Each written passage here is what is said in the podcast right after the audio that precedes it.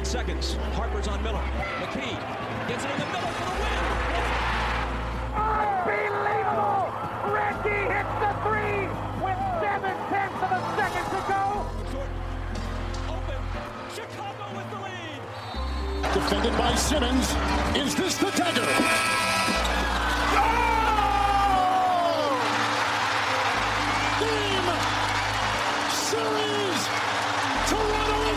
Luca Doncic faz a finta, busca espaço, vai pro arremesso e cai! E cai! Que que é isso, Rômulo?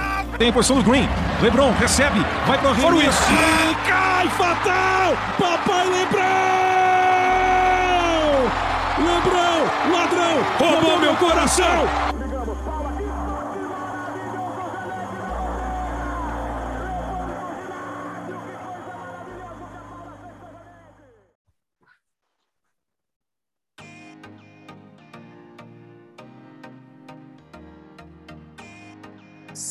Sejam bem-vindos, sejam bem-vindas. Esse é o nosso Basquetópolis. Um bom dia, uma boa tarde, uma boa noite. Seja o horário que vocês estejam escutando esse nosso podcast. Estamos aqui na nossa terceira edição. Contudo, eu, meu amigo de sempre, Rafael Rocha. Fala, Rafael. Opa, bom dia, boa tarde, boa noite. É, Estamos no nosso terceiro episódio, acompanhando é, evolução dos playoffs, desembocando nessa final que está para começar, né? É isso aí, agora é reta final, né? NBA final chegando com tudo. Vamos falar muito sobre, sobre, sobre essa final aí que vem que vem aí para coroar essa temporada aí, uma temporada desgastante. Mas hoje, hoje nós temos convidado. Hoje nós temos um convidado especial aqui, nosso grande amigo, amigo, mais um amigo aí de, de longa data, é o nosso primeiro convidado do, do podcast, né? A honra aí estar recebendo Fábio Alvarenga. Fala, meu amigo Fábio. Seja bem-vindo ao nosso podcast. Fala, Adelberto. Muito boa noite a todos. Muito bom dia, dependendo da hora que você está escutando, né? É, fala, Rafael. Uma satisfação estar aqui dividindo esse podcast com vocês. Estamos aí para falar um pouquinho de basquete, né? Um pouquinho Esporte de que a gente basquete. gosta muito. Pô, um pouquinho de Opa, basquete. se basquete. gostamos. um dos melhores esportes que tem aí. Eu, eu pessoal, assim, gosto. O, o futebol, né? A gente também tem. gosto de futebol. O futebol é aquela coisa mais de paixão, né? Mas de apreciar o jogo, basquete, para mim, é número um. Mas, Fábio, fala aí, cara. Como é que tu. Como é que você começou a curtir basquete? Como é que surgiu essa, essa tua paixão aí? Que tu, tam- que tu é um apaixonado pelo basquete também. Como é que surgiu aí na, na tua vida aí? Olha, Adelberto, é, não me recordo assim uma data quando surgiu. Isso veio desde pequeno, né? É, a gente acompanhava muito basquete brasileiro, de aqui do Rio de Janeiro via muito Flamengo e Vasco, né? Na década de 90 principalmente. É, cresci vendo NBA, aqueles primórdios na Band, sempre os finais e tal. A gente acompanhou um pouquinho do Utah Jazz contra o Chicago Bulls, aquelas duas finais históricas, sempre lembradas, né?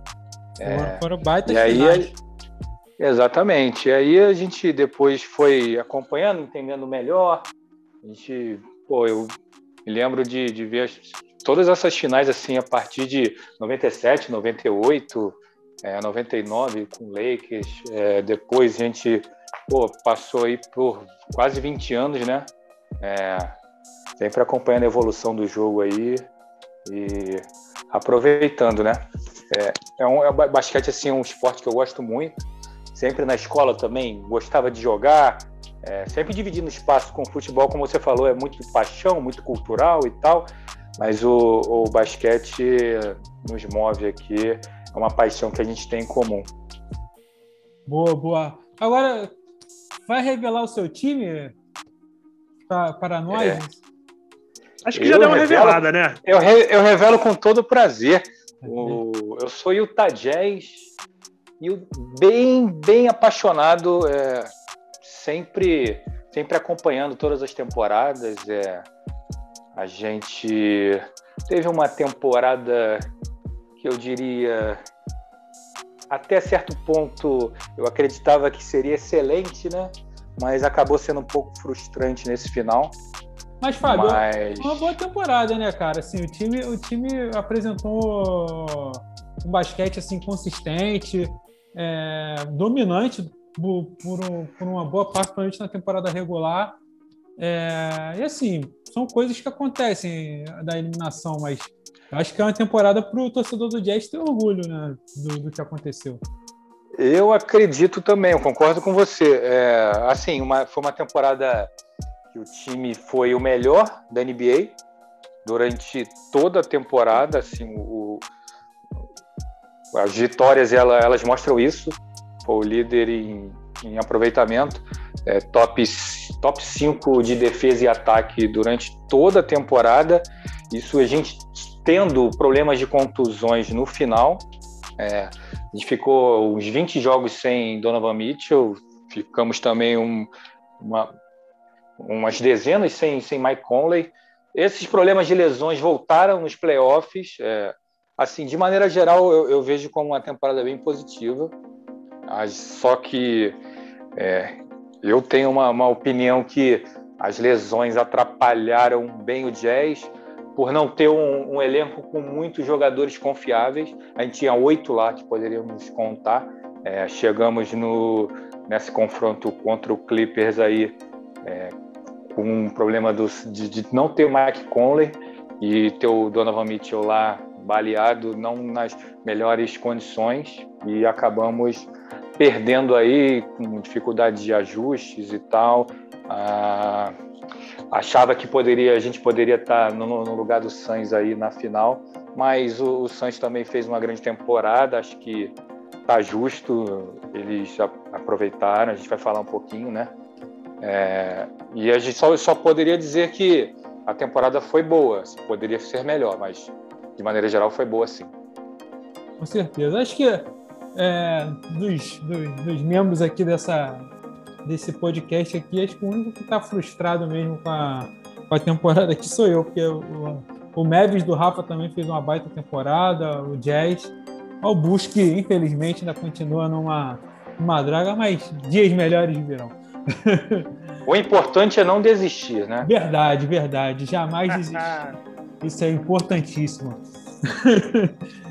então vamos lá. Vamos falar agora então sobre, sobre as finais de conferência. Né? Nós tivemos é, dois placares de 4 a 2 Milwaukee vencendo a equipe do Atlanta Hawks e o Phoenix Suns derrotando a equipe do Los Angeles Clippers também por 4 a 2 é, vamos começar pelo Oeste, foi a final que acabou mais cedo, né? E aí, Rafa, como é que, como é que você viu essa final? É, o Kawhi não conseguiu voltar, né? E, e, o Chris Paul, acho que aquele último jogo foi uma coisa linda de se ver. E aí, como é que você, você viu essa final que, assim, foi para seis jogos, né? É, eu acho que acabou dando a lógica, né? Porque o que se desenhava lá no começo é de que o Kawhi realmente não teria condições de entrar em quadra é, mais nessa temporada. E, e sem o Kawhi, é, principalmente numa série completa, né? Fica muito difícil, né? Ainda mais contra um, contra um time é, bem treinado, com dois caras fora de série, é, é, que são o Chris Paul e o Devin Booker. Esse, esse time do Phoenix Suns, ele, ele tem muitos ingredientes positivos assim para para se chegar longe. É um time bem montado, é, com dois caras excepcionais, com, com alguns jogadores é, é, defensivamente bem especiais. É, então, acho que acabou é, dando o que deveria dar. É, acho que, que, com o Kawhi inteiro, inteiro não, né? Com o Kawhi em quadra, teria sido uma série para seis, sete jogos, podendo ir para qualquer lado. É, mas diante das circunstâncias, levando em consideração que, que o Clippers estava sem o principal jogador, eu acho que, que, que deu quem realmente era favorito é, por conta do que aconteceu com, com o Kawhi. Verdade, verdade. Assim, eu, eu, eu achava até que o Suns venceria de uma forma mais, é, mais fácil. Mas o, o Clippers que assim, acho que nesse sai muito fortalecido desses playoffs. Acho que venceu de uma é, foi de um, muito aguerrido, né?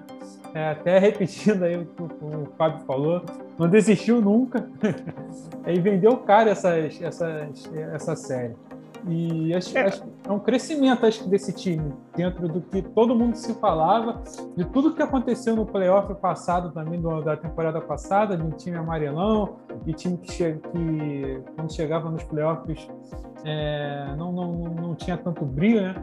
E dessa vez foi diferente. É, eu, eu, confesso que eu não esperava uma facilidade maior que essa, não. Eu acho que foi bem na medida do, da diferença entre os dois times.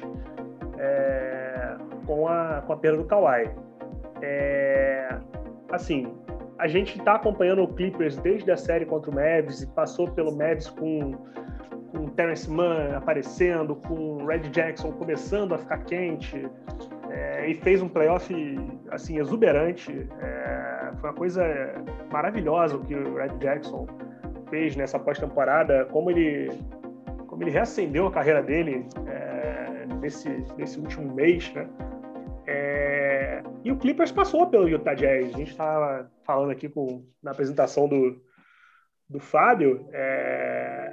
A sensação de frustração para o Jazz é, naquela, naquela série é, e naquela derrota, ela veio porque é, o time mostrou muita coisa durante o ano inteiro, durante a temporada inteira. Mas o que o Clippers fez naquela série, é, com os jogadores de apoio, com o Red Jackson, com o Paul George, que finalmente é, é, pode ser chamado de playoff P, né? É, fez, uhum. um, fez um playoff realmente digno do, do estrelato dele e do salário dele, né? É, então eu imaginava que fosse ser uma série difícil mesmo com essa ausência do Kawhi. E acho que ficou de bom tamanho, assim. O Clippers sai, é, não sei se fortalecido, é, talvez assim, sai pelo menos na mesma, né? Porque se de repente perde um jogo 7 para Dallas, ou se sai até mesmo para o Utah Jazz, teria uma sensação maior de, de fracasso, né, de frustração. Saiu com uma sensação de fomos até onde dava, né? Então acho que, que para a próxima temporada vai seguir como favorito. É... Não vai ter essa, essa, essa quebra que poderia ter por uma eliminação precoce, né? É, então é isso. Acho que acho que o Phoenix Suns ele está na final é, por muito merecimento, é, por ser um time muito bem treinado, por ter um dos maiores jogadores da história da NBA, que é o Chris Paul, e, e talvez a saída para a final é, ela sacramente que ele é de fato um dos maiores amadores da história, um dos maiores jogadores da história. É, vindo o título ou não, acho que ele precisava desse, desse momento para não deixar nenhuma dúvida, né?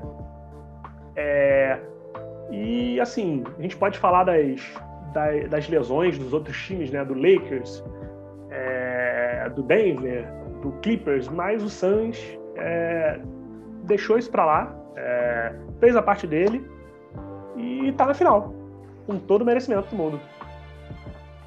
Com certeza. E aí, Fábio, o que falar desse Chris Paul, cara? O que falar desse ser? Ah, o Chris Paul é fantástico, né, cara? É, o poder que ele tem de, de arrumar um time, é só ver o que onde ele estava no passado, no Thunder, né? Eles fizeram um grande papel, chegaram aos playoffs. É, eu, eu quando, quando eu soube que o Chris Paul iria para o Suns, eu falei, caramba, esse time que terminou lá na bolha com 8 a 0 é, vai dar caldo, vai dar caldo. Eu só não esperava que seria tanto, né? Sim, Suns, sim. É, que... Com o Suns, é, é, exatamente, com o Suns só ficando atrás do Utah Jazz, à frente de Lakers, à frente de Clippers, à frente de Nuggets. É, isso aí realmente foi, foi, foi inesperado para mim. Mas aí só mostra o, o poder, primeiro da, da organização do técnico, que é o Monte Williams, que foi até meu palpite para ser Coach of the Year, né? No, antes da temporada. Esperavam um, um, time organizado, as peças que tem ali, mas o Chris Paul é cereja no bolo. Faz esse, esses jogadores é, eles chegarem no seu melhor, né? E foi, foi uma, faz uma belíssima temporada. ele sabe ser líder, né? É uma coisa assim que, que, que chama atenção, assim, e uma, é, assim, eu acho um espetáculo ver o Chris Paul jogar. É um, é um armador de verdade. É um, é um, cara que também, quando tem que chamar o jogo para ele, ele chama. Quando ele tem que distribuir o jogo, ele distribui. É, os caras, você vê que o time gosta dele, né? E que eu, que eu vejo nesse time também, assim, gosto muito, é o papel do Devin Booker, né? Que era um cara que eu acho que, por mais que mostrasse ser um, ter um talento, se ficava acho que muito na dúvida. Na hora que fosse exigido de verdade, na hora que tivesse uma responsabilidade, como é que seria o, o Devin Booker? E ele se mostrou assim um, um, cara que sabe a hora que ele, que ele tem que ele, ele não precisa ser a estrela e às vezes assume a responsabilidade também. E, e, eu acho que esse papel do, do, do, de um jogador assim, acho muito importante. O, o, jogador saber a hora que ele tem que ser o protagonista e a hora que ele tem que ser o coadjuvante. Né? É, dependendo da, coisa, da, do, da ocasião que aparecesse. Né? E acho que foi muito legal o, essa, essa temporada aí do, do Devin Booker. É, eu acho que ele, é, ele é um cara que chegou né? extremamente novo na NBA. Ele era muito, muito jovem. E muito, muito jovem, ele foi exigido é, ser o melhor jogador daquele time. É, e obviamente ele ia falhar em alguns momentos. E falhando e, e passando temporadas sem ao playoff, é, e voltando para a temporada seguinte com um repertório melhorado, é, isso foi tornando ele um jogador melhor, ele foi crescendo. E aí você tem a chegada do Chris Paul, que além de ser um cara que complementa ele, é um cara que tinha um pouco da pressão dele. Então você tem um jogador que já passou por muita coisa na NBA, por ser um franchise player há anos, mesmo sendo muito jovem, e você tira um pouquinho dessa pressão dele e acrescenta um cara que vai tornar o jogo dele melhor. Eu acho que isso não tem como dar errado. E a gente está vendo o que está acontecendo, né? Com certeza. Com certeza. Muito pode, Falar. pode falar, Fábio. É, falando um pouquinho do, do Clippers, né? É, a gente, a gente para, porque assim, uma, a lesão do, do Kawhi realmente eu acho que alivia um pouco, né? Fala, pô, a gente jogou muito bem, é, claro, fez uma temporada é, assim abaixo do esperado, né? Porque todos os prognósticos anteriores, antes da, da, da temporada começar, né? É, diziam que Lakers e Clippers brigariam pelo, pelo topo do Oeste, né? E eles acabaram ali na parte intermediária, né? Ali no, na posição de, de, Foi quarto lugar, né? Foi, foi quarto é, lugar.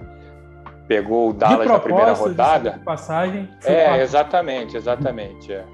De propósito, que, que realmente queriam mesmo aquele lado da chave. Muita gente diz que era para fugir do, dos Lakers, né?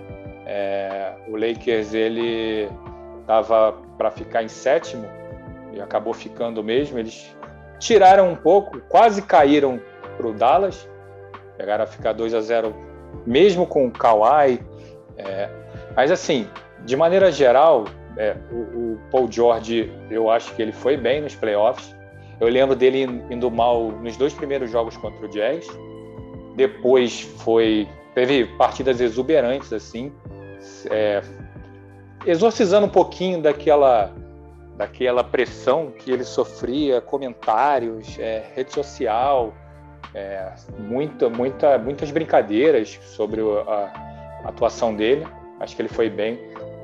Assim, eu achava que o, o Clippers é, é o melhor time em termos de profundidade de elenco. Uma lesão ali eles poderiam suprir com jogadores. É, até faço aquele paralelo com, com o Jazz. Eles tinham mais jogadores, tanto que usaram o Batum, o, o Rondo nem entrou, o Cousins estava no final do banco, entrou o Terence Mann lá e conseguiu 39 pontos. É. Eu vi também o, uma boa uma boa temporada do Tyron Lu. Acho que quem tinha dúvidas dele parou um pouquinho, né? Viu que ele não não é aquele treinador só que entrega colete. Ele fez ajustes que da assim na na minha forma de enxergar, foram vitais para passar do Jazz, aquela, aquela 39 pontos do Terence Mann chuva de bolas de três depois de 25 pontos no terceiro período, é, aquilo ali foi, foi com certeza dedo do, do técnico, né? Eles ajustaram para poder punir o Gobert chutando bolas e tiveram resultado. Já na final eu vi jogos apertados, muita gente esperava mais facilidade. Eu não vi assim, achava que estava bem igual assim. Teve os lance livres do Paul George no final, daquele, acho que foi no jogo 2, né? Foi, jogo 2, é... jogo 2 que eles tinham um jogo na mão. Foi, exatamente, exatamente. Ali, talvez... ali, é um a um, é, pois é. Se é um a um ali, aí vira outra série. Eu acho que o, o Clippers, mesmo sendo o Clippers que virou duas vezes 2 a 0 né? É, teria mais chances, enfim. A gente não vai saber agora. É, acabou que o, que o Suns venceu com todos os méritos, mas fica aí um, um como você falou, não, não é uma que nem ano passado que foi muita frustração. Não, falou, pô, a gente foi até onde deu sem Kawhi, mas o time era bem bom e se tinha, tinha elenco suficiente para ganhar essa, a liga esse ano acabou não sendo. Vamos ver no que vem como é que o Clippers vem. Eu não sei se, vocês concordam, mas assim, eu acho que o Clippers ele mostra uma personalidade positiva do que se cobravam deles. Eu acho que eles nesse, nesses playoffs eles conseguiram dar uma resposta. E, e falando, pegando o gancho do, do Tyron Lu, eu não sei, eu acho que existe um pouco de preconceito. Acho que de antemão, mesmo antes dele assumir o Kevin, é, eu acho que se vê muito jogador Tyron Lu, que era um jogador de mediano para baixo, né? E, e, eu acho que se, se, vestiu muito essa carapuça de um técnico que seria do nível do jogador que ele foi, é, já, já rotulando o Tyron Lu. E ele eu, para mim, assim, já mostrou que ele é muito melhor técnico do que foi como jogador. Não sei se vocês concordam com isso. Sim, eu, eu, eu inclusive mudei bastante minha visão em relação ao, ao Tyron Lu essa temporada. Eu não achava que ele era ruim, como muita gente dizia, mas também não sabia que ele tinha essa capacidade de ajustar um time e de se adaptar numa série que ele demonstrou esse ano. É, e talvez, eu, aí eu aí a minha opinião sobre o porquê de as pessoas não levarem de repente tão a sério o Tyron Lu. Eu acho que para mim não é nem a questão Tyron Lu técnico, Tyron Lu jogador, Tyron Lu jogador foi um cara mediano. Eu acho que talvez seja pelo fato de a primeira experiência dele, o primeiro emprego dele como técnico da NBA foi comandando o LeBron James. Um cara que gosta de ser técnico, GM, gosta de ser tudo. Então a gente é, fica naquela de, pô, será que o Tyron Lu realmente tinha o poder naquele time? Será que ele tinha é, carta branca para fazer ajustes? Será que o LeBron deixava, fazer, deixava ele fazer isso? Eu acho que é mais isso, era mais essa dúvida sobre Sim. qual era o papel dele naquele, naquele Cavs do LeBron James, entendeu? Concordo. Eu acho que talvez seja mais isso. É, e depois pegou um time em reconstrução, né? E, e assim, aí teve maus resultados, mas o problema é que o time estava tava passando por um processo total de reformulação, saiu de um time, um time que foi cinco vezes, a, cinco ou quatro vezes as finais da NBA, para pegar um time de reconstrução e não tiveram talvez paciência com ele. Mas o Tyron Lue é, acho que deu resposta a muita gente aí. É, eu, eu concordo com o que o Rafael falou. É, eu acho que a grande questão é que todos viam o Tyron Lue como pô, vai, é o amigo dos jogadores, é o quem o LeBron quer ali, com menos nome, que não vai incomodar, né? vai deixar o fazer. Exatamente, exatamente. É, o Tyron Lu, eu acho que não tem muito a ver também, porque tem muitos exemplos de técnicos que foram jogadores medianos e é, se tornaram grandes treinadores. O Tyron Lu, inclusive, eu acho que a grande imagem dele é o Alan Iverson passando por cima dele. É, Sim. Eu acho que é, é a, grande, a grande lembrança. É, eu acho que o Allen Iverson passando por cima dele ainda é mais emblemática, né? É. Mas, é, é, é, pois é. E, e aí ele, nessa temporada aí, ele fez até com relações a ajustes, a como contornar lesões, e, enfim, troca de jogadores, você utilizando em situações que eu acho que não, não, não eram usuais, assim, eu fiquei bem impressionado com ele é, nesses playoffs. Mas, assim, é, como eu falei, o elenco do Clippers era muito bom. Isso também ajuda, né? Com certeza. Matamos aqui a Conferência Oeste. Agora vamos para a Conferência Leste. Conferência Leste que teve Atlanta Hawks, surpreendente Atlanta Hawks contra a equipe do Milwaukee Bucks. E infelizmente, né, cara, uma série que foi marcada por lesões das principais estrelas. O, o Trey Young perdendo três jogos e o, o Giannis perdendo dois e meio, né, vamos dizer assim. É... E aí, Fábio? É, é, já acho que já era esperado, né, o alto passar, mas talvez essas lesões tenham dado um, um pouco de emoção a essa série, né? Ah, não, com certeza. É, assim, o, o Bucks era franco favorito, né, para levar essa conferência. Eu, eu acho que o Atlanta chegou até onde deu. Passar pelo pelo é, pelo Philadelphia já foi um grande feito, é, é um bom indicativo para esse time no futuro. Tá no caminho certo, né? Acredito que a lesão atrapalhou, mas aí a gente entra na questão que todos os times estão com lesões, tirando o Phoenix Suns, né? A gente já falou, deve ter um, um pouquinho de lesão ali do Chris Paul, o Lesão para valer um não teve, né? É, teve acho o nariz que... do Devin Booker, teve um tornozelo ali do, do acho que foi do, do Cameron Payne, né? Mas não teve lesão para valer, né? Como você disse, não dessa, dessa magnitude não. E assim, perder o Trae Young, que pô, fez um playoff incrível, né, cara? É... Muita gente não acreditava porque ele não tem defesa, ele não vai chegar na hora da verdade vai chutar muito, vão conseguir segurar ele, mas não. Em muitos momentos ele, ele ganhou realmente os jogos. Sim, o Atlanta tinha um, tinha, tinha um elenco que foi melhorou muito, né? O, vários jogadores ajudaram bastante, Capelar, o Bogdanovich.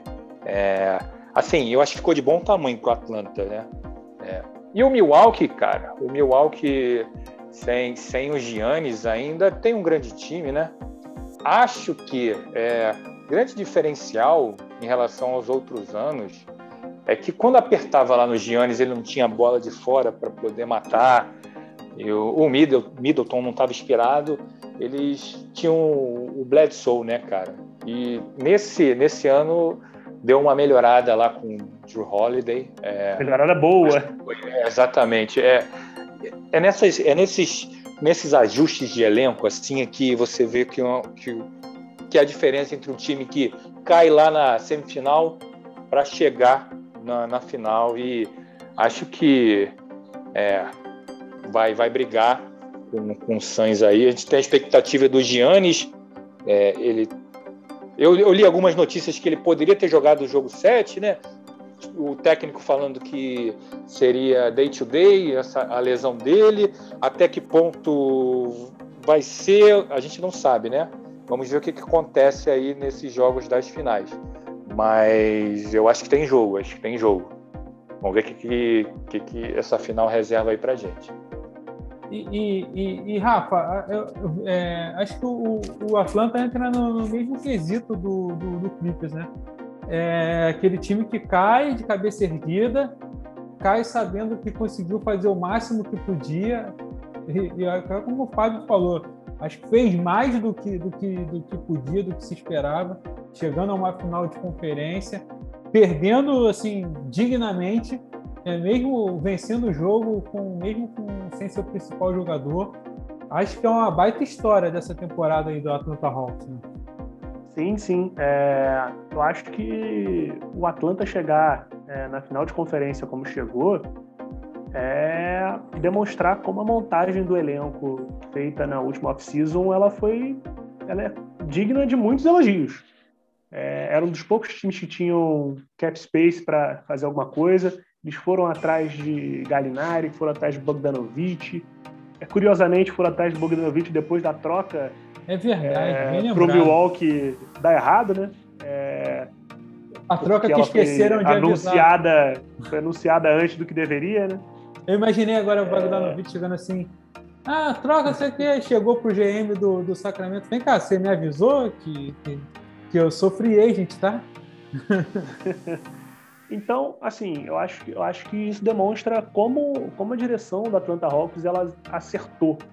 É, acertou lá no começo da temporada trazendo, trazendo esses caras e acertou no meio da temporada quando mandou o Pierce embora e deixou o Macmillan. É, assim, é uma decisão difícil você mandar um técnico embora no meio de, no meio de uma temporada e ao mesmo tempo não desistir dela. E isso acabou é, demonstrando uma decisão muito correta, né? É, mas é isso, a montagem do elenco do Hawks ela é digna de elogio, ela foi feita de maneira muito legal, mas não dá para comparar ainda os dois elencos, né? É, o time do Milwaukee tem uma profundidade muito maior, é, tem jogadores de defesa é, muito melhores. Eu acho que é esse o caminho até que, que o Atlanta tem que tomar daqui para frente, melhorar um pouco é, esse, esse, esse lado da quadra, né, a defesa, porque eu acho que só o Capelá ali que realmente é um, é um cara é, de elite é, no quesito defensivo, né? É, em relação à série em si, é, assim, por mais que tenham sido dois lances fortuitos até, acho que ela acaba marcada pelas lesões e de repente ela vai ficar até como uma última imagem de uma temporada é, que foi assim dilapidada por lesões, muito por causa da decisão é, da NBA e não apenas da NBA, a decisão dos jogadores também por, por motivos financeiros de retornar antes do que deveriam, né? É, então acho que acho que é isso. Acho que o Atlanta está de ótimo tamanho. Acho que tem que até tomar muito cuidado para não para não subir muito as expectativas por conta dessa campanha, de de repente chegar no chegar na temporada que vem e não ter um começo tão animador e, e achar que tá tudo errado. É achar que tá tudo errado, acho que tem que manter os pés no chão mesmo, entender que de repente no que vem não vai conseguir repetir isso, é, mas que está no caminho certo, né? É, e, e assim, né, eu vejo a Atlanta eu acho que a Atlanta agora vira um, um de repente até um lugar onde um free agent vislumbre estar, né? É, mostrou que tem. É, a gente pega o exemplo do Nets aí, né? O Nets fez é, com criatividade, fez boas campanhas, montou bons elencos assim dentro da medida do possível e aí atraiu é, Kevin Durant e, e Kyrie Irving, consequentemente conseguiu a troca ali pelo pelo Harden.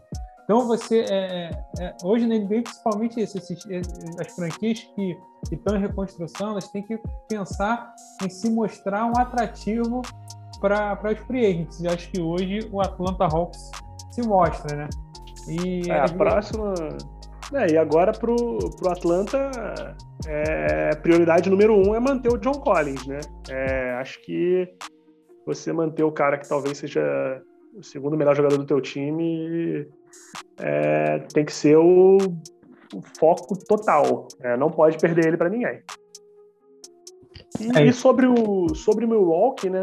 É, ainda falando de, de decisões de, de, de off-season e tal, é ver como de vez em quando compensa você abrir mão do seu futuro, é, quase que todo, para ter um jogador que vai transformar o seu time é, num finalista de NBA, né? É, e não apenas por conta da final da NBA. Eu acho que a chegada do Drew Holiday ele teve, ela teve um papel fundamental até na, na assinatura de extensão do Giannis, né? E aí o, eles estão sendo recompensados é, pela, pela, entre aspas, ousadia, né? De trazer um, um cara que não está entre as principais estrelas da NBA, que talvez seja até um cara bem low profile, bem, é, bem escondido assim né, né, na, na NBA, é, apesar de todos nós sabermos que ele é um jogador sensacional, principalmente na defesa. É, mas é compensou, compensou. Você manteve a sua principal estrela e alguns meses depois você está disputando uma final de NBA, né? Com certeza. Agora, é, vocês, acham, vocês acham que essa saída do, do Giannis. É, eu não sei, cara. Eu, eu, eu achei que o, o, o, o tão criticado é, Budenholzer, achei que ele foi bem, cara, depois que, que, o, que, o, que o Giannis saiu. Eu acho que ele fez ajustes, ele, ele, ele armou o time de uma forma que, que, que, que, fez o time fechar a série. Não sei se vocês acharam que, que é, é teve essa melhora no time. Não, é, a, gente tem, a gente tem brincadeira de que eu falo que o time melhora quando o melhor jogador sai. Não é isso que eu quero dizer. Eu estou dizendo assim, ele conseguiu fazer com que o time jogasse mais coletivamente, uma coisa que a gente cobrava mais do time do Bucks. Não sei se, se vocês acharam isso também. É, assim, eu, eu acho que, que assim, é, a coisa começou a fluir mais ofensivamente, apesar de, de o time não ter o Giannis, né? E aí eu acho que duas coisas são, são fundamentais na hora de a gente analisar isso. Uma é o papel do Brook Lopes. É, quando o Giannis está em quadra, ele tem que ser um cara é, para espaçar e deixar o caminho livre para o Giannis fazer o jogo dele. Isso tira muito da qualidade que ele tem para jogar lá dentro. A gente sabe que ele mete muita bola, é um dos melhores pivôs arremessando para três que a gente tem na NBA hoje, mas a gente sabe que ele também é um cara muito capaz é, de jogar de costas pro garrafão, né? E você perde muito isso dele quando, quando o Giannis está em quadra. E a segunda coisa que aconteceu é, por conta da, da saída de Giannis foi o Chris Middleton assumir a responsabilidade da conta disso. E uma é, coisa que a gente, a gente... a gente não sabia se ele tinha essa capacidade. A gente sempre cobrou isso. A gente sempre é, a, a, gente sabe que ele tem que ele tem ele tem um jogo de, de All-Star, né? Tanto que já frequentou All-Star Game algumas vezes, a gente sabe que ele é um jogador top de linha da NBA, mas a gente nunca viu o Chris Middleton é, nessa pegada dos jogos que fecharam a série contra, contra a Atlanta. Sendo protagonista. precisou dele e ele entregou. Então acho que acho que a, a, o ataque fluiu mais naturalmente, com alguns jogadores é, atuando de uma maneira mais completa até dentro de quadra, não se exigindo um comportamento é, que seria fundamental para o jogo do Giannis. E o Middleton é, assumiu o time e carregou o Milwaukee para a final. É, eu acredito que o elenco do Bucks também ele propicia que outras peças, a, a ausência dele não seja tão sentida assim, né? É, você ter um Middleton para assumir o jogo, como o Rafael falou, é algo que a gente já esperava, ele tem talento para isso, né? É, e, assim, não ter o Giannis lá, você pensar, pô, cara, eu preciso assumir o jogo, eu sou eu que vou pegar a bola aqui, tenho que botar lá lá dentro para a gente ganhar esse jogo. É, e ele conseguiu fazer isso. Isso é, isso é um grande, é, um, é, uma grande coisa para o Bucks, né? É, acho também que aliado a esses jogadores terem essa, essa, esse poder assim de assumir nesse momento que ele saiu, outro fator fundamental foi que o, que o Bucks ele conseguiu é, rodar mais a bola, né? É, eu, eu vi mais movimentação assim para o PJ Tucker matar uma bolinha, para o Brook Lopes ele brilhar, entendeu? É, não, jamais o Giannis nunca vai atrapalhar, ele é um MVP da, um MVP da liga, é, consegue num jogo fazer 40 pontos, botar no bolso, mas é, eles tinham um outro estilo, né? É muito, muito ele fica muito, fica muito isolado para bater para dentro. É, o jogo coletivo parece que não não chega no, no ápice que do, do, que o Bucks ele pode oferecer, que muita gente esperava, né? Mesmo sendo um time já que vem de ótimas campanhas na temporada regular, mas é, a gente viu que é possível ter vida sem Giannis. E isso é ótimo.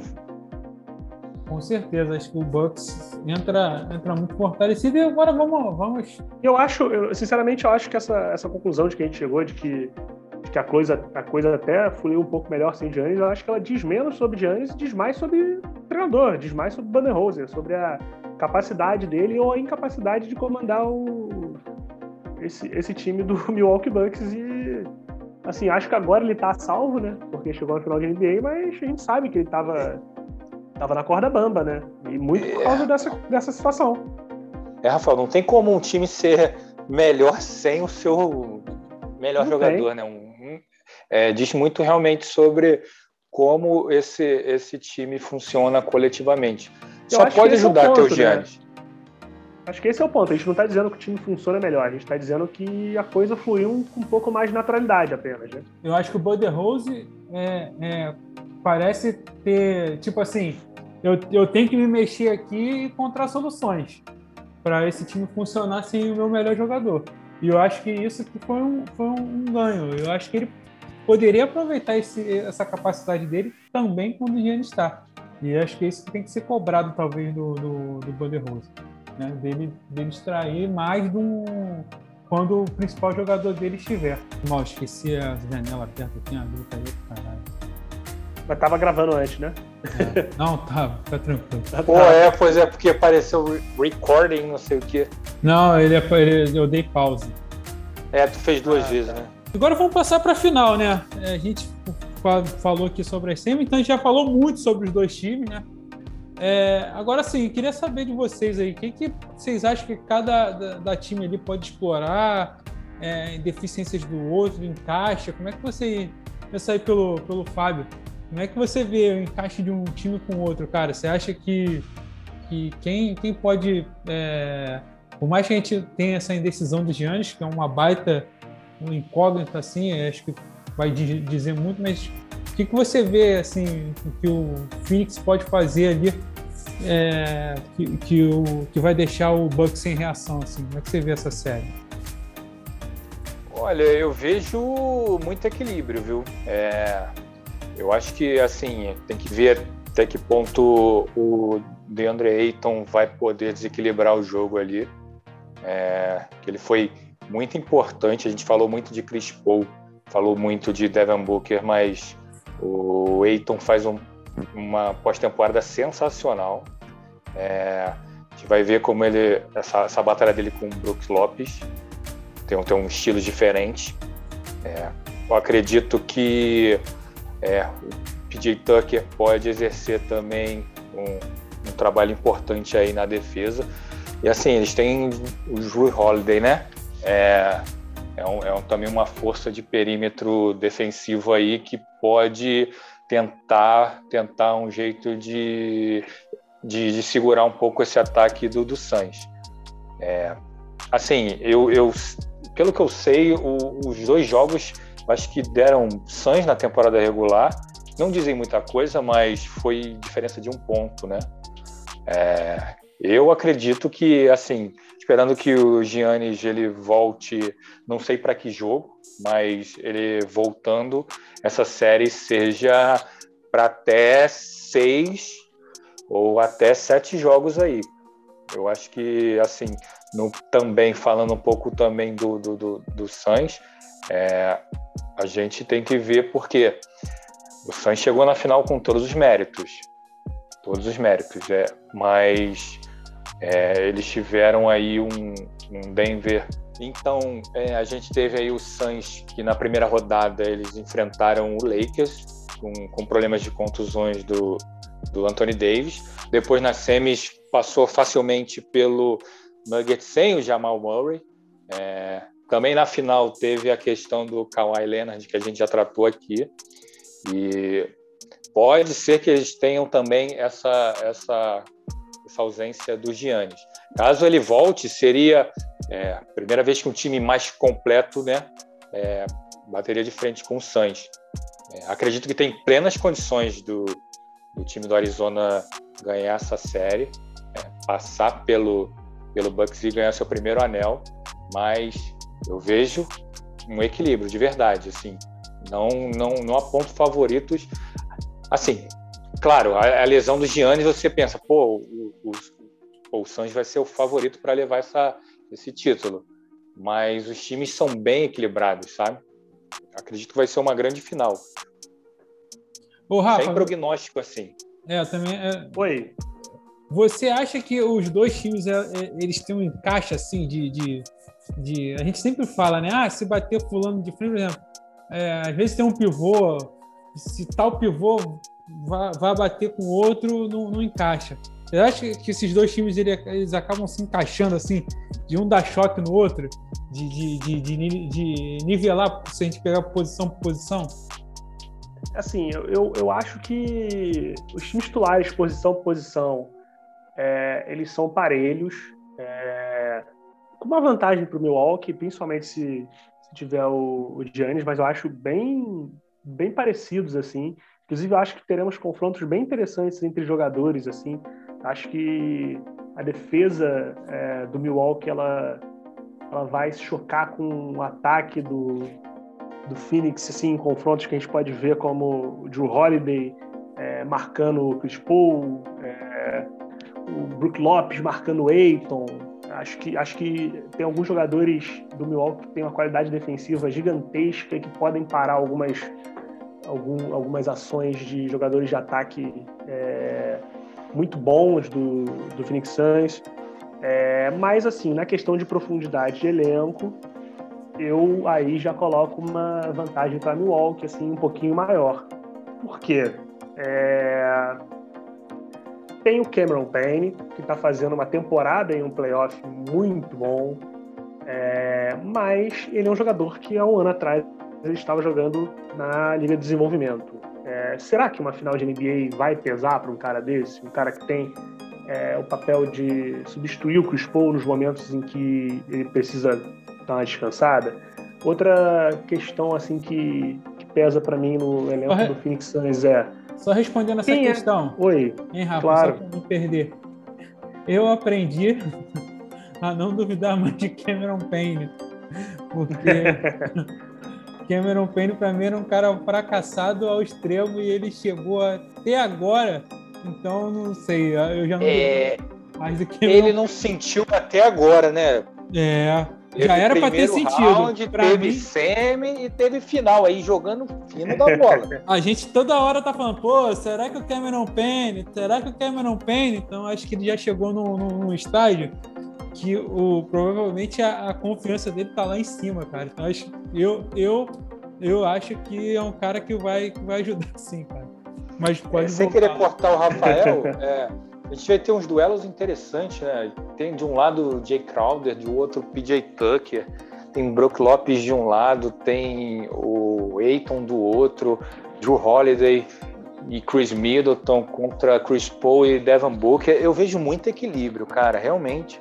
Eu não sei o que, que vai dar aí nesse final, cara. Sabe, sabe onde eu vejo bastante desequilíbrio?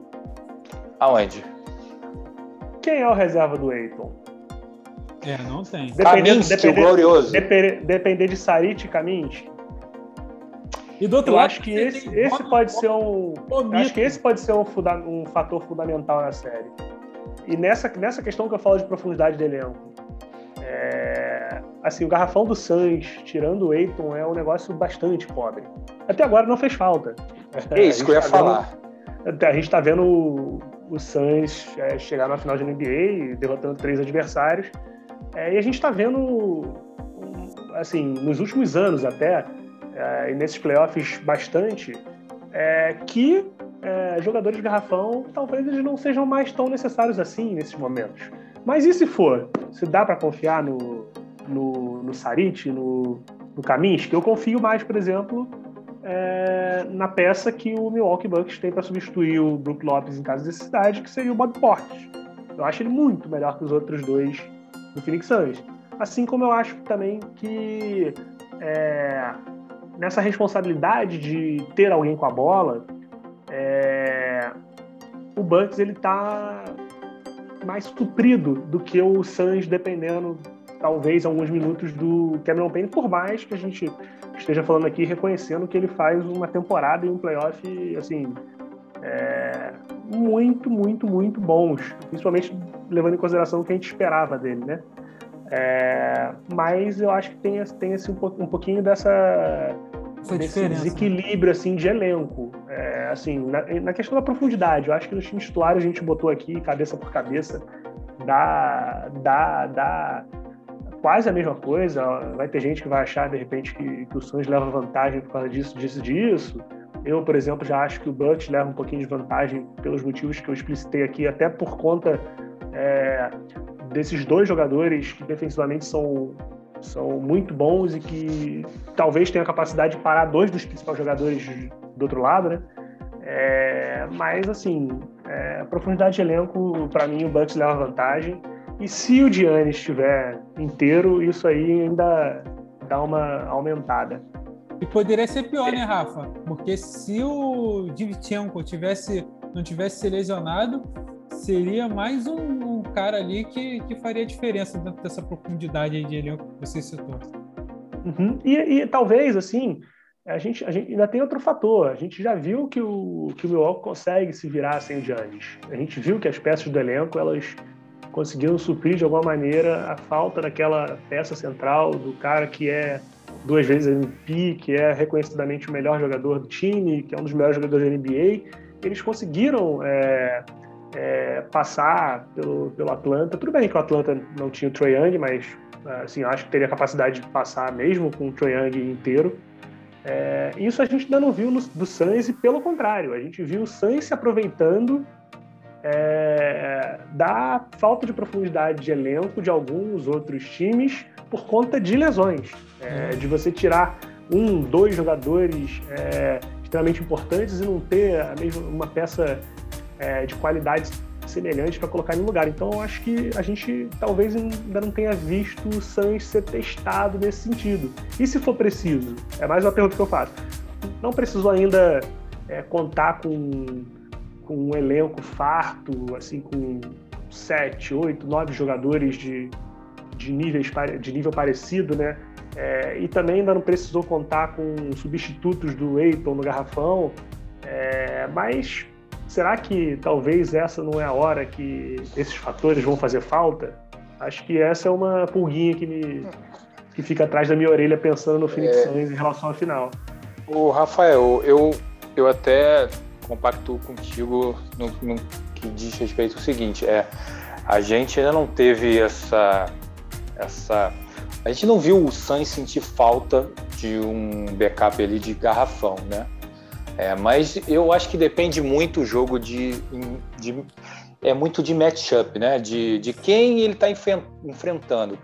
Será que o, o Bucks com Giannis batendo para dentro vai punir quando não tiver o, o Aiton ali?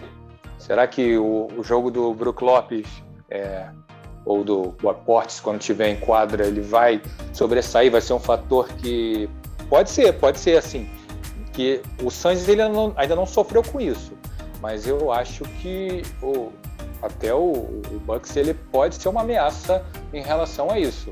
É, eu acho também que questão de química de time, eu acho que o Suns está na frente, né? É, eu até gosto mais do Sarit do que do, do Kaminsky, mas eu acho que em peças realmente o, o Bucks leva vantagem. Mas a, a química, a química que, que a gente vê do, do, do, jogo, de jogo mesmo, entre, entre todos os jogadores que entram, que suprem, que entram tipo na segunda unidade do Suns, é, eles vão, vão fazendo, eles vão dando continuidade, né? O time um time mais homogêneo, né? É, exatamente. Sim, é, sim, sim, ele, sim. ele parece que tem uma química maior do que, do que o time do Bucks. A gente vai ver se isso vai ser suficiente na final ou não.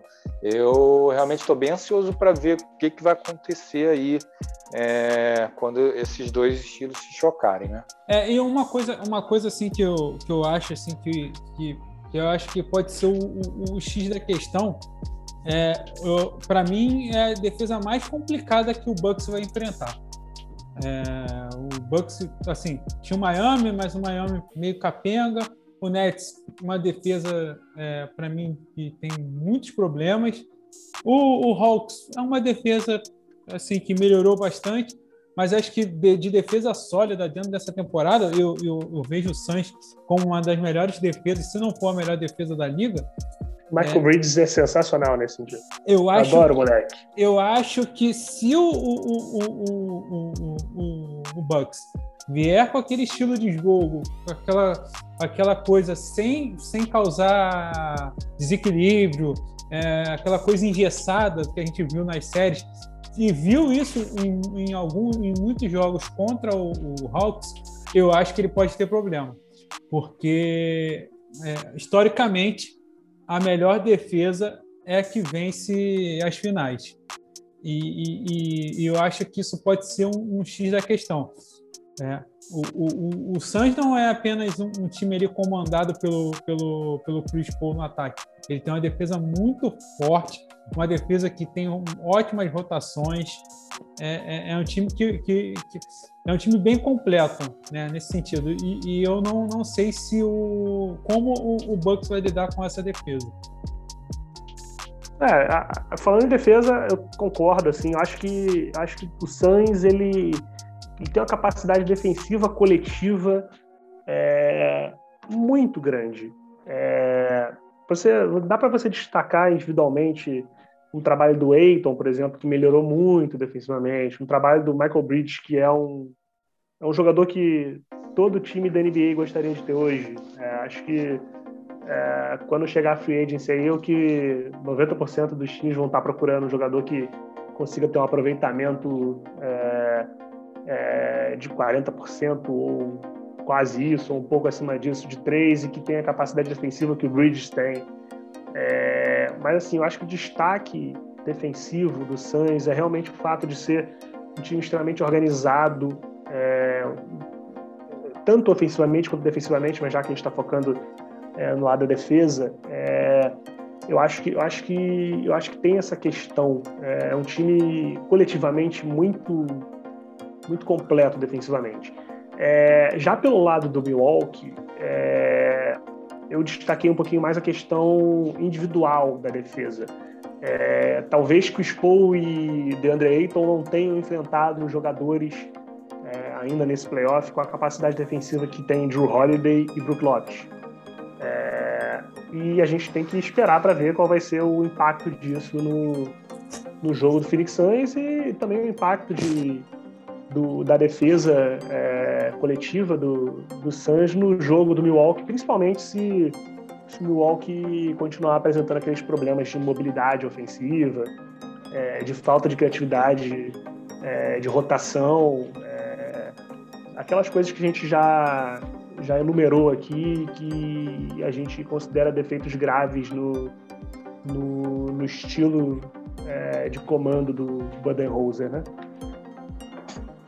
É isso. É, se, que... se for o Edelberto, se for o Bucks daqueles dois primeiros jogos contra o Nets, esquece, né? É, esquece. Aquele time passivo, aquele time previsível. Que, pô, e sinceramente, ali... acho que não mudou muita coisa, não. Eu, eu, eu, pra, eu tenho muito para mim, até comentei no podcast anterior, que o, o, o, o, Bucks passou sem convencer. Acho que passou muito pela, pela lesão ali do, do Kyrie. Acho que eles sentiram muito acabou ficou muito sobrecarregado no, no Kevin Durant, mas tenha feito uma série espetacular, mas é, e, e, eu acho que foi ali na força do elenco ali, faltou, porque faltou muita coisa. Para mim, se o, o Nets completa teria atropelado o, o Bucks naquela série. É, eu, para mim o Nets completo, até a gente é, já sim. divergiu sobre isso, seria campeão da NBA. Eu acho que até sobre o, o Phoenix Suns de agora o, Nets completo, eu acho que ganharia de uns 4 a 2 4 a 1 aí na, na final. É, mas, enfim, é, com a, gente, a gente, se a gente esperar o, o, Bucks, eu acho que melhorou um pouquinho, tá? Acho que a gente viu aí, na, pelo menos nas últimas, nos últimos jogos, até nos jogos depois, os 3 ou 4, já deram uma mudada, entendeu? Eles ficaram melhores é, na rotação, na, na, movimentação, não ficou tão passivo. É, mas, enfim, é, eu, eu, acredito que vai ser um pouco diferente na final. Acho que está tá bem aberto aí. É, e agora sobre o Suns, o Rafael falou sobre o Bridges.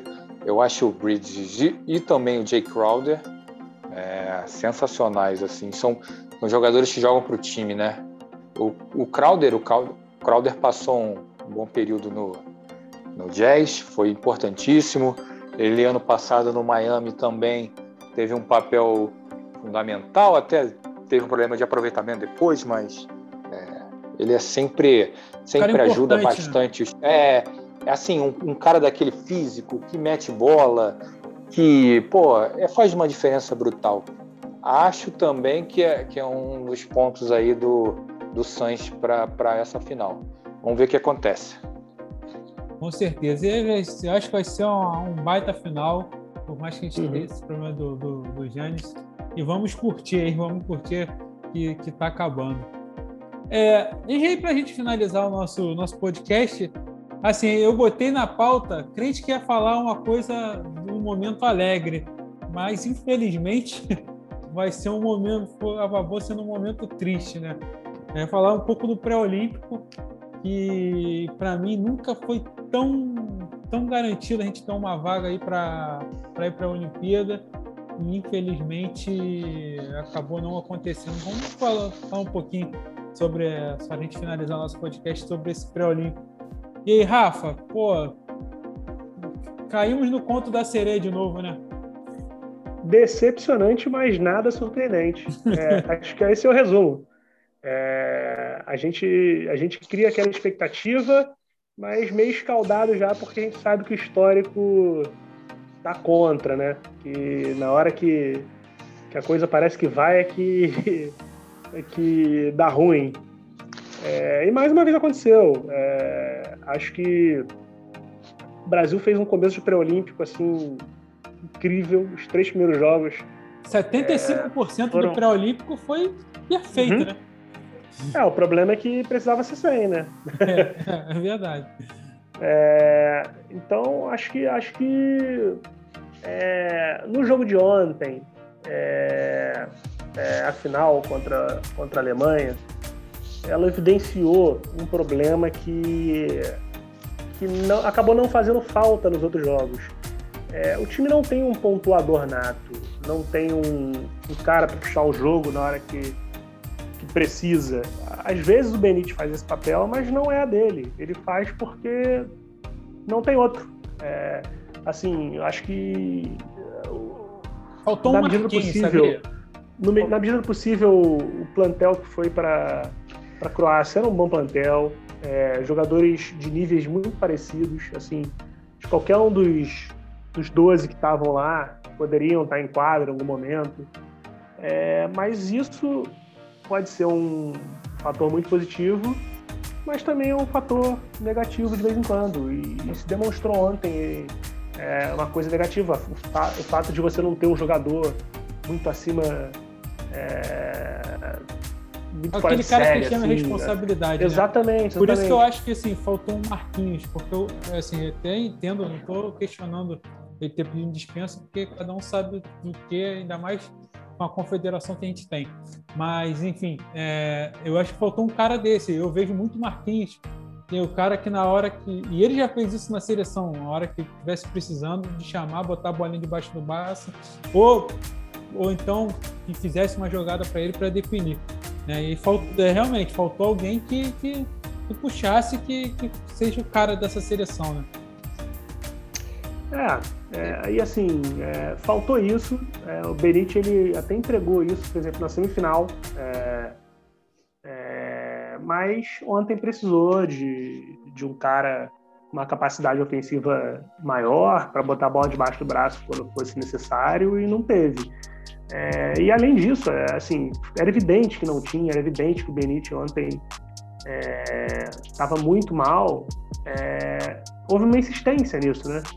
É, tudo bem, tudo bem você ter um jogador que está no, no, num dia ruim, mas você tem que perceber isso e, e tem que tentar arranjar outras soluções. Eu acho que é, houve muitos erros e muita insistência é, num, num, num, estilo de jogo e, em dar a bola num cara que não estava resolvendo e a, a gente via que a coisa não ia e não via mudança, né? Acho que isso, isso foi o mais grave. É... Eu, o Edelberto. Fala, fala, pode falar. Eu, eu, eu vejo um pouquinho assim, é, diferente. Assim, a gente, a gente fala do histórico da seleção, de, de algumas frustrações nos últimos anos, desde a Olimpíada de 2012. Antes um pouquinho, né? Na, nas não classificações para as Olimpíadas, né?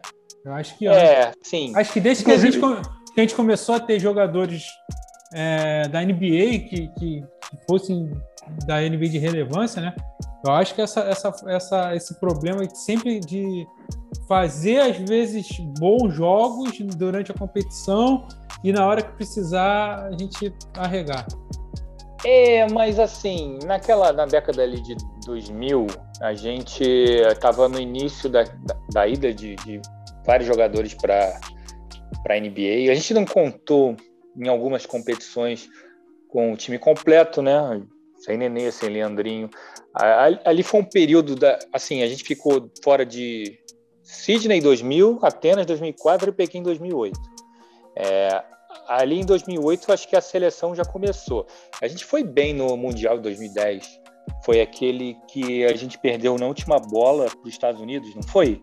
Sim, Se o, ciclo, o, ciclo, o ciclo olímpico para Londres foi o. Talvez tenha sido o, o momento mais positivo dessa geração é, que que, que tá se despedindo agora, provavelmente, né? É, sim, sim. Aquela, aquela assim, eu achei a Olimpíada de Londres é, foi uma boa Olimpíada do Brasil. Em pese a gente ter perdido para a Argentina, a Argentina tem, um, tem uma geração tinha, né? Mas também chegou na última Copa do Mundo na final, continua renovando. É, tinha uma geração fantástica, até melhor que a nossa, mas não teve condições de ganhar ali da Argentina. É, em 2012, foi, a gente acho que ganhou, se eu não estou enganado, minha memória está um pouco ruim, é, acho que foi da, da Rússia no último, na última bola, não foi isso? Ou perdeu da Rússia na última bola, ganhamos da Espanha. É, a gente teve bons resultados. Eu quero dizer o seguinte: a gente teve bons resultados durante essa década. É, talvez, talvez, é, é não sei, a gente teve erros com certeza da, da confederação, algumas dispensas, alguma falta de planejamento, um manhano que talvez não tenha entregado tudo que a gente esperava, tá? É, para essa para essa competição a gente já esperava assim, pô, vai ser bem difícil. Tem ótimos times lá, é, a geração do Brasil agora tem muito, muitos jogadores de talento, mas novos, sem experiência. Acho, acho que essa, esse time que entrou não pode ser responsabilizado por resultados lá de 2010, 2012. Acho que não entrou em quadra, entendeu? É, o sei, Petrovic. Mas, Fábio, Sim, pode falar. Eu, eu acho assim. É, mas tem gente, mas tem, por exemplo, tem jogadores e jogadores importantes que passaram naquele processo. O que eu acho que acontece, eu acho que o mental, tem muito do mental nisso também. Eu acho que acontece assim: começa as coisas a darem errado, já baixa aquela coisa no, dentro do time. Pô, vai começar tudo de novo, sabe? Vai acontecer de novo. E eu não vejo o, esses caras conseguindo liderar o time.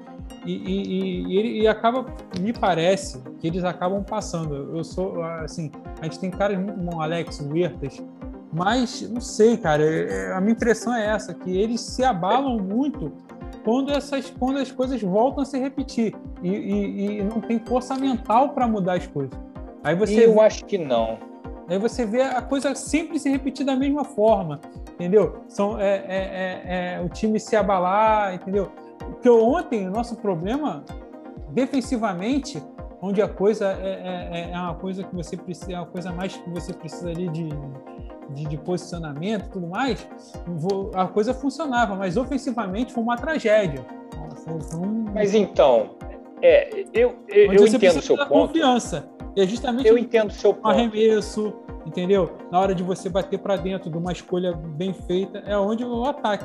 E ontem a gente viu problemas assim, mais ou menos nisso. Eu entendo o seu ponto, tá? É... Mas eu acho que não, não influenciou tanto nessa, nessa, pelo menos nessa, nessa competição. O Brasil pô, jogou três jogos sensacionais, realmente deu orgulho. Assim, eu não esperava tanto, não esperava tanto, até por ter é, ser uma seleção muito muito renovada é, que a gente tinha. Tinha o Varejão, tinha o Hetz, o Hetz, Hetzheimer lá e o Alex de, de mais de o jogadores Ertas, com mais idade. Também. É, tem o Ertas também, exatamente.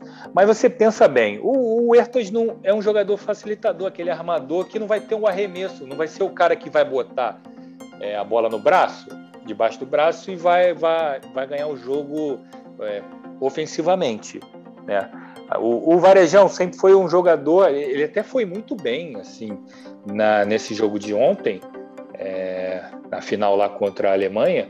É, ele foi muito bem, mas seria o cara para poder ganhar o jogo sozinho? Ele nunca foi esse cara, entendeu? É, a gente teve o Leandrinho, o Leandrinho nessa, nesses últimos nessa última década, né? Ele tentando fazer isso, até em alguns momentos conseguindo. Uma, eu lembro da reação daqui até da de Londres contra a Argentina, ele fez uns 10 pontos seguidos no final. A gente quase chegou no placar, mas acabou não dando. É, na, faltou isso um pouco contra a mesma Argentina na, na foi nas quartas de final de, de, quartas de finais lá do aqui do Rio, né? É, naquela que a gente foi eliminado para a Argentina, é, faltou um cara ali para poder decidir o jogo. Por exemplo, a gente no, no, Rio 2016 a gente teve o a gente teve o Nocione decidindo o jogo e falhando o Brasil na, na bola, dec, na bola decisiva matar para ganhar o jogo e ir adiante na Olimpíada, né? Mas o que eu quero dizer é o seguinte: é, essa geração ela é de jogadores ótimos jogadores, mas realmente é, ela está num, num, caminho de, de aprendizado, mas não tem aquela, aquele jogador, como o Rafael falou, para decidir. Então, a gente vai muito da expectativa. Qual era a expectativa que a gente tinha antes do torneio? Era fazer um time coletivo que funcionasse a defesa para chegar a, na, na final e eventualmente ganhasse. Eu acho que foi atendido, sabe? É, a gente fez ótimos jogos contra a Croácia, contra o México. São a Croácia é, é uma equipe, eu acho, completa que pode estar tá numa Olimpíada, entendeu? É, tem bons resultados. Não está no nível de uma Sérvia, de uma França, de uma Argentina, mas é, poderia muito bem estar cotada para ir para um, uma fase final de Olimpíada. É, e a gente ganhou bem na casa deles. O que, o que a gente esperava aconteceu de certa forma. Mas na final é aquilo, é um jogo só. É, o Mo Wagner pô, jogou muita bola, ele, o Brasil não teve resposta para ele. É, eles marcaram muito bem. O, o jogador responsável para. Que assim, o que, que, mais tinha facilidade você pensar quem vai meter a bola do Brasil seria o Benite mesmo. É, talvez o erro tenha sido pô, não tá dando certo, vamos parar. Isso já aconteceu em outras oportunidades também. O jogador que é o cara para decidir, ele não tá num dia bom e continuar, continuar tentando. É, mas até que ponto a gente, a gente tinha um plano B?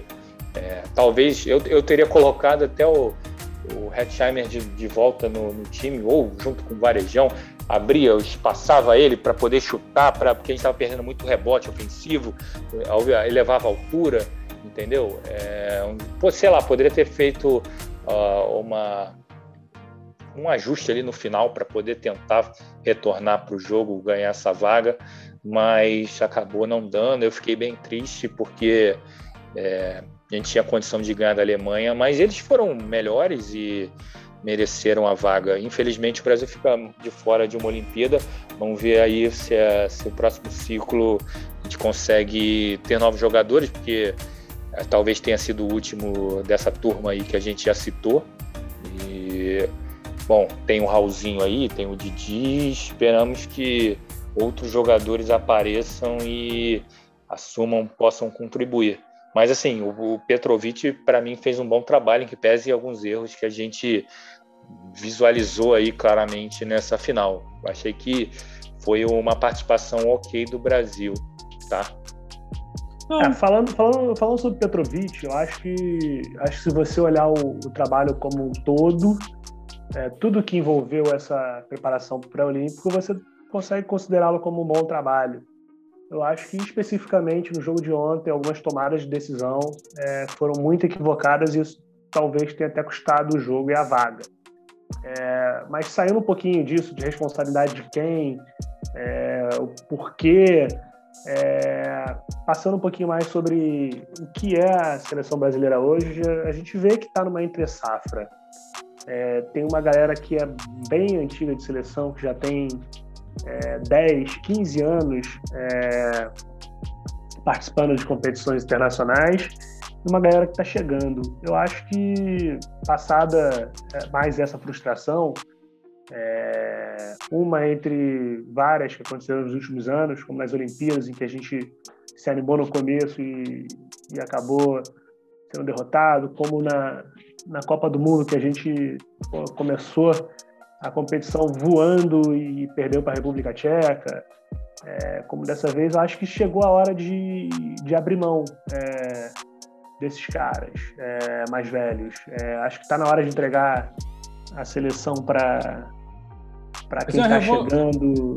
É, pegar assim, pegar de repente o Raulzinho como como cara mais experiente para ser o, mentor de uma galera que está chegando agora para vestir a camisa da seleção.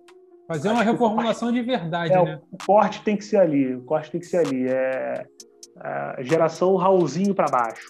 É, e, e, deixar essa molecada jogar.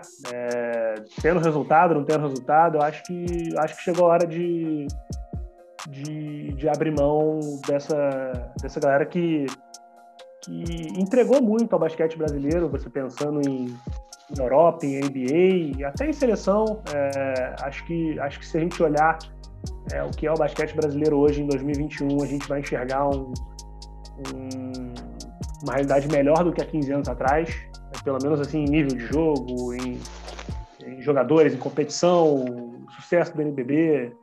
Acho que, acho, que, acho que tem mérito sim nessa geração, mas eu acho que é, os resultados é, que a gente esperava talvez não vieram e está na hora de entregar, está na hora de entregar para uma, uma geração mais nova, para eles errarem também, aprenderem é, e trilharem o próprio caminho.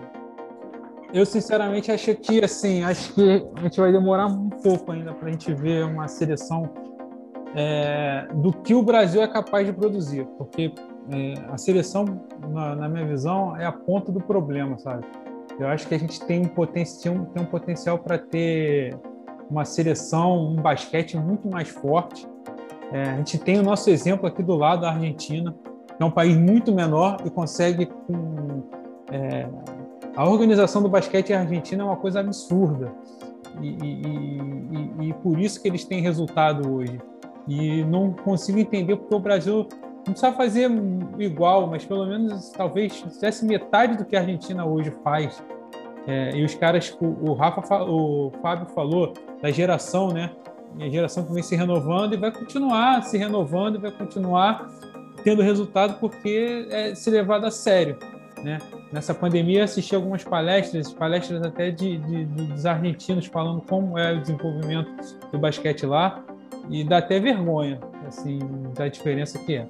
Eu acho que enquanto isso não mudar, a gente vai ter que viver de lampejos de, de, de alguns jogadores que dentro desse universo aí se destacam. Né? Eu vi até no Twitter alguém falando assim, é, pô, falta no, no Brasil um Doncic. Provavelmente devem ter vários Doncic aí, mas infelizmente não se tem uma não se tem uma organização para que você descubra novos, novos talentos, que dê oportunidade para ter mais gente praticando basquete. E, infelizmente, é, a gente viu mais uma vez o vôlei é, muito bem, porque tem uma organização muito melhor que o basquete.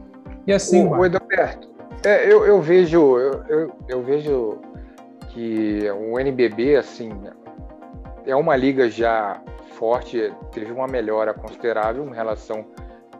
A gente não tinha nem. Quando era o campeonato da CBB, né? A gente compara com, com o campeonato atual, a gente tem uma, uma diferença bem grande. Acredito sim que, que a Argentina é, faça um trabalho excelente de base. Eu não conheço a fundo, né? Como que funciona, mas eu imagino pelo, pelo Assim, tem quantos anos? Já são 17 anos desde Atenas. Para você ter uma ideia, quanto Fábio. tempo? É, lá, o, o, que se começa a trabalhar o, o, o basquete é com, 8. Já, já se tem um, um, uma organização para você trabalhar o basquete com 8, 9, 10 anos. Aqui, cara, a gente começa a ter, a pensar num campeonato, alguma coisa assim, a partir dos 12. Uma diferença enorme. É, é, e você falou do, da NBA, é, só para complementar, de repente você vai falar, mas para mim o NBB é, é, é, o, é, o, é, o, final do processo, né? Não, ali a ponta talvez seja a seleção, mas o final do processo é, o adulto. Né? Concordo. Sim, concordo, sim. concordo com isso. É, que... assim, o trabalho de base é muito importante. E além, assim, eu, eu fico pensando, Lá na Argentina, eles são muito passionais, têm muito, muito amor assim ao, ao país, ao, aos ídolos. Assim, você tem um exemplo lá de, de um time que é campeão olímpico, de um Ginóbili, de um Nocione, de um Escola, entendeu? Isso chama muita gente claro, para jogar basquete. Claro. Isso chama o resultado, o amor que eles têm. Você sonha em ser um novo. Aqui no Brasil a gente tem uma cultura muito é, você vê, pô. É, talvez, por exemplo, o vôlei, né? A gente ser, talvez. Vôlei, talvez isso tenha seja gerado, um paralelo. Não, mas isso pode ter sido gerado também, né? Pela geração 92, ali, que foi campeão olímpica. Ali, sim, aquilo sim, pode sim. ter é, Pode ter sido para a geração que ganhou. Acho que foi em Atenas que o Brasil ganhou de novo, é, 2004. Isso foi a, o, o jovem que viu o Marcelo Negrão fazer o ponto lá no, do, do Ouro em 92, entendeu? Esse, esse exemplo é, faz muita diferença. Hoje, hoje a gente teve bons jogadores que muita gente que gosta muito de basquete viu. Eu vi a primeira temporada do Nenê, pô, fiquei encantado. Falei, pô, um brasileiro jogando, sendo titular. É um time ruim do Denver Nuggets ali, naquela época ali em 2000 2003, talvez. 3, 3, 3. É, é, pois era um time ruinzinho pra caramba, mas pô, o Nenê era titular, jogava bem. Pô, falei, pô, um brasileiro fazendo isso. Cara, você, tipo, ficava com vontade de ver o jogo do, do Denver Nuggets, entendeu? Eu via meu jazz ali e queria ver o Denver também. É, isso, isso ajudou um pouco também. Mas a falta de resultado na seleção, pô, eu, gera, gera assim, o, o cara que gosta, o brasileiro gosta de resultado, fala, pô, ah, não, o Nenê, o Leandrinho não vão para a seleção, eles pô, pediram dispensa. Ah, não, perdeu para a Argentina. Isso gera também um pouquinho de desgaste na imagem. E não deveria ser assim, né? Porque eles, eu acho que a carreira dos dois, Leandrinho e Nenê, são fantásticas, sabe? Eles tiveram um destaque. O Leandrinho foi sexto homem, teve temporada de quase 20 pontos de média no, lá no Phoenix. É, é um grande jogador, foi campeão da NBA. O Varejão é campeão, o Thiago Splitter é campeão. É...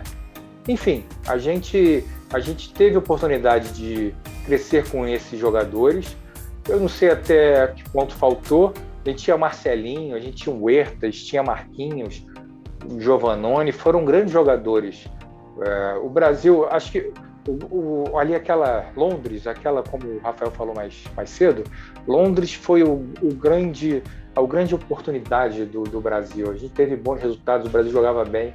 Ali eu achava que dava realmente para ganhar uma medalha olímpica, mas acabou não dando. É. No Rio, a gente também poderia ter o fator em casa, de, de ter o fator torcida, jogar em casa, mas também a geração já estava um pouco envelhecida, é, a gente não, não jogou da melhor forma. Mas assim, é uma pena. Ah, só esperar que, que todos esses, esses erros e os acertos sirvam para que a gente melhore, cresça e possam vir aí novos jogadores. A gente tem alguns talentos surgindo. É, Iago e Jorginho são bons, bons jovens aí que com muito futuro. Didi está na NBA. O Caboclo, Gui, pô, gostei Gui Santos. do Caboclo. Gui, Gui Santos também. É, eu gostei muito de, de, ver o Caboclo lá é, acredito que ele tenha muito que melhorar, né? Mas, é, pô, cara, ele, assim, um jogador raro com aquela envergadura dele, bola de fora, impulsão, assim, bem trabalhado. Eu acredito que talvez a ida para a Europa agora possa desenvolver o, o, basquete dele ainda mais. Não sei se na NBA ainda vai ser, mas ele tem condições de jogar na Europa com destaque, entendeu? Bom, a gente espera que isso sirva de, de lição, é, que o Brasil volte forte aí para o próximo ciclo. É, só para só só terminar o raciocínio sobre, sobre essa questão também, eu acho o seguinte: é, o Brasil ele não tem uma cultura poliesportiva. é, é futebol e o esporte que estiver ganhando. E isso dificulta um pouco a, a, vida do nosso basquete, porque é um esporte que não está entregando resultado há 20, 30 anos. Mas, Rafa, é... você, não, você não acha que tem, o basquete tem um diferencial?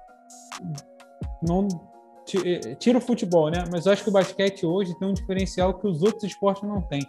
Você tem uma visibilidade da, da NBA muito grande é, uma influência desse, dessa, dentro dessa molecada que gosta de NBA, que gosta de consumir basquete. A gente não fala Mas... só. Hoje em dia, a gente não fala só de, uma galera mais velha. Não, hoje em dia, as crianças consomem NBA. Se você vai uhum, faz um mas, evento da mas NBA. Mas eu acho que. E eu acho que esse é um processo que está no início. Acho que é um processo que está no início, porque a massificação da, da NBA no Brasil é, ela é recente. Até pouco tempo atrás ela era, era transmitida em um canal a cabo. Hoje em dia você tem TV aberta, hoje em dia você tem streaming na internet. Eu acho que essa massificação, essa entrada com tudo na NBA, é, é, na cultura jovem, ela está ainda acontecendo e pode vir a ter resultados lá na frente. Eu acho que, assim, pensando hoje, 2021, é, é, é isso. Eu acho que é é um, é um esporte olímpico é, como outros que temos aqui e que, e que não tem entregado resultados, diferente do vôlei, por exemplo. É, e é por isso que o vôlei talvez hoje em dia seja tratado como segundo esporte nacional, porque ele entrega resultados, mas ao mesmo tempo eu acho que o basquete brasileiro já esteve no fundo do poço. Eu acho que o fundo do poço já passou. É, mas ainda falta bastante coisa para retomar é retornar ao passado de glórias que esse esporte já viveu, entendeu?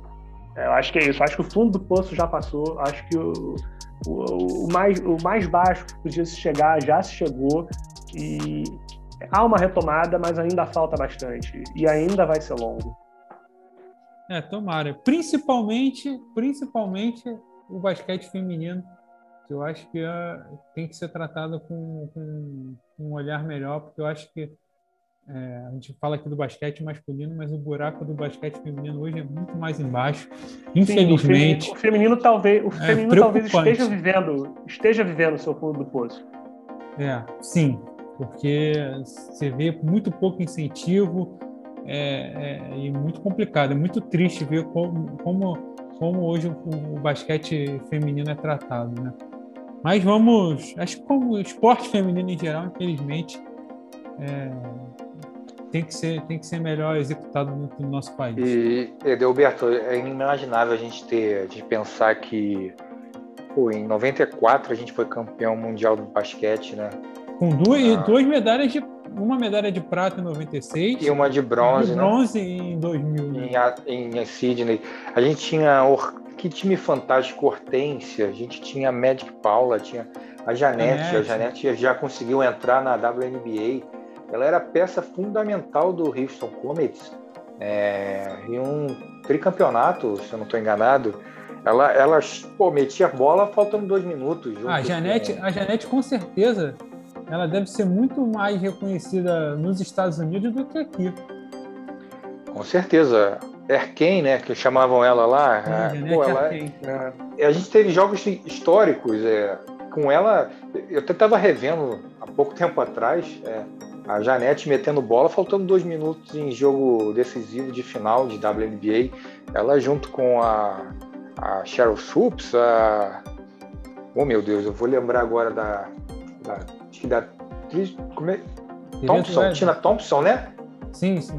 Tina Thompson, pô, Tina, Tina Thompson jogava demais. É, e ela tava lá, entre elas, é, assim, jogando muita bola. E ela estava disponível aí para poder ser junto com a Hortência até em 96, né? Elas estavam jogando juntas, junto com a Paula, já no final da carreira dela. É, a gente tinha tudo isso numa seleção e hoje a gente vê, vê quem? A Damires fazendo um sucesso lá, uma excelente jogadora, mas não tem muitas outras alternativas, a gente não vê campeonatos, não tem incentivo, a gente não vê mulheres praticando basquete nas ruas, entendeu? É, é, é bem preocupante a situação do basquete feminino. Com certeza. Nós vamos melhorar, nós vamos melhorar. Tomara. Eu tenho fé nisso, eu acredito também, eu acredito Tomara. também. Fábio é um, é um rapaz otimismo, otimista por natureza, né, Fábio? Sim, com certeza. A gente tem que tentar. Desistir Não. jamais, né? Não, a gente não pode ficar cego diante dos erros, né? Sim, sim. sim, claro. Mas é, eu acredito que a gente vai chegar em dias melhores aí no futuro. Tem condições para isso. É isso aí. Galera, vamos encerrar aqui o nosso podcast.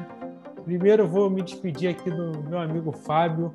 Pô, muito Temos obrigado. palpites? Claro, claro, claro. Vamos dar os palpites? Não.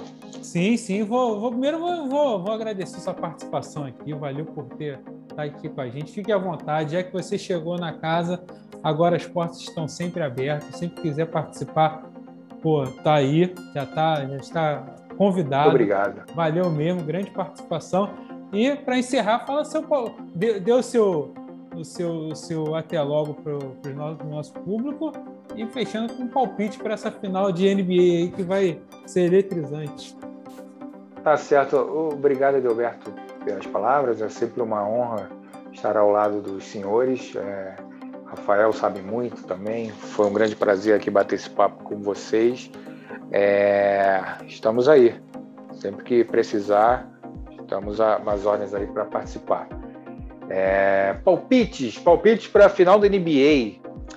Eu acho que vão ser sete jogos, hein? Acho que dá Suns 4 a 3. Esse é meu palpite. Um abraço aí, pessoal.